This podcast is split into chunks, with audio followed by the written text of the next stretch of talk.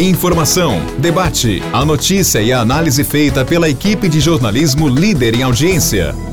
Morada Cast. Olá, meus amigos, estamos de volta com o nosso podcast para encerrarmos mais uma semana, tá bom? E vou desejar a você um ótimo final de semana. Viu? Hoje, sexta-feira, então o final de semana já começa embicando aqui e a gente fica na expectativa de uma nova semana, mas uma nova semana que vai chegar com um feriadão entrecortando a semana, terça-feira, dia 2 de novembro, hein? Mas olha, antes do assunto editorial, tem um recadinho importante para você. Não para Alaquara. Se você precisa aumentar suas vendas, então acesse aí, ó, nãoparalaquara.com.br. É uma plataforma totalmente grátis, então é por isso que eu digo a você, não fique parado. Cadastre-se, cadastre a sua empresa, seus produtos, eu tenho certeza que você vai ter aí um visual muito maior do que você esperava, tá bom? Mas o assunto editorial hoje gira em torno da situação dramática que nós estamos vivendo. O preço da, do combustível, da energia elétrica, enfim, o preço da energia. Energia engloba tudo, né? É o gás de cozinha, é o diesel, é a gasolina, é a, a energia elétrica, enfim. Essas questões energéticas estão levando as pessoas ao desespero. Tem muita gente que hoje não tem o salário sequer para pagar o custo da energia custa água, enfim, está tudo muito caro. E o nosso salário, ó, desse tamanhozinho assim.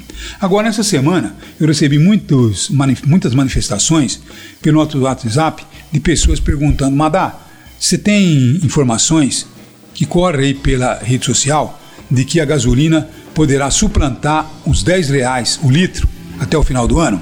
Tem algumas pessoas dizendo que o combustível, a gasolina, poderá chegar até 13 reais. Olha, do jeito que está o galope, do jeito que está o trote, com certeza a gente percebe que o trote está rápido demais. Quer dizer, cavalo trotando a toda velocidade. Quer dizer, estamos tendo aí dia sim, dia não, um aumento da gasolina.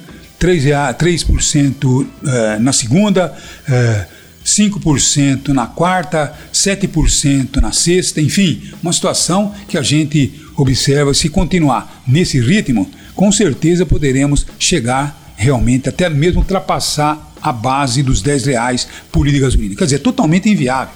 Quem é que tem condições de pagar eh, o preço da gasolina a essa altura? Agora imagine você o que não vai acontecer com o transporte coletivo, a hora de reajustar as tarifas do transporte coletivo. Agora muita gente pergunta qual que é a saída? Não sei, não sei. Os governantes é que têm que procurar uma saída para o problema. Eles criaram, tá bom? Não é isso que aconteceu? Porque a realidade é uma só.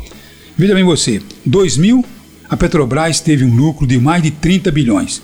2001, mesma coisa, mais de 30 bilhões. 2002, 2003, 2004, 2005, 2006, 2007, 2008, 2009, 2010, 2011, 2012, tudo tendo lucros abusivos, tá bom? De 30, 40 bilhões de reais. No ano de 2018, quando houve a crise internacional, automaticamente a Petrobras teve um prejuízo de 18 bilhões de reais, quando a Dilma era presidente da República. O que aconteceu? O que aconteceu? Aí veio uma destruição. Onde já se viu a Petrobras, estão quebrando a Petrobras. A Petrobras não pode ter é, prejuízo. Mas lucro ela pode, né? E lucro abusivo pode. Tá bom? Agora, em momentos como esse que passamos, em momentos de tragédia como essa pandemia, em momentos como tivemos em 2018, que foi uma crise mundial, então automaticamente as empresas têm que recuar. Por exemplo, nosso jornalismo. Nosso jornalismo não dispensou ninguém, não demitiu nenhum funcionário tá bom? Mas, logicamente, teve aí uma redução brusca nos seus lucros, tá bom? Quer dizer, teve até prejuízo, mas não mandou ninguém embora.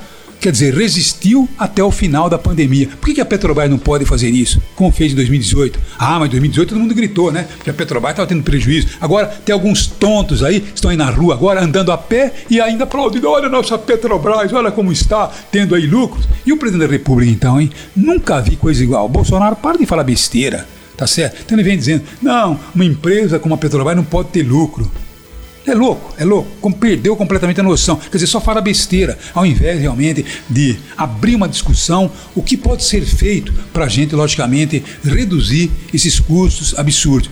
A justificativa era de que estavam pagando muito caro pelo combustível que vinha de fora.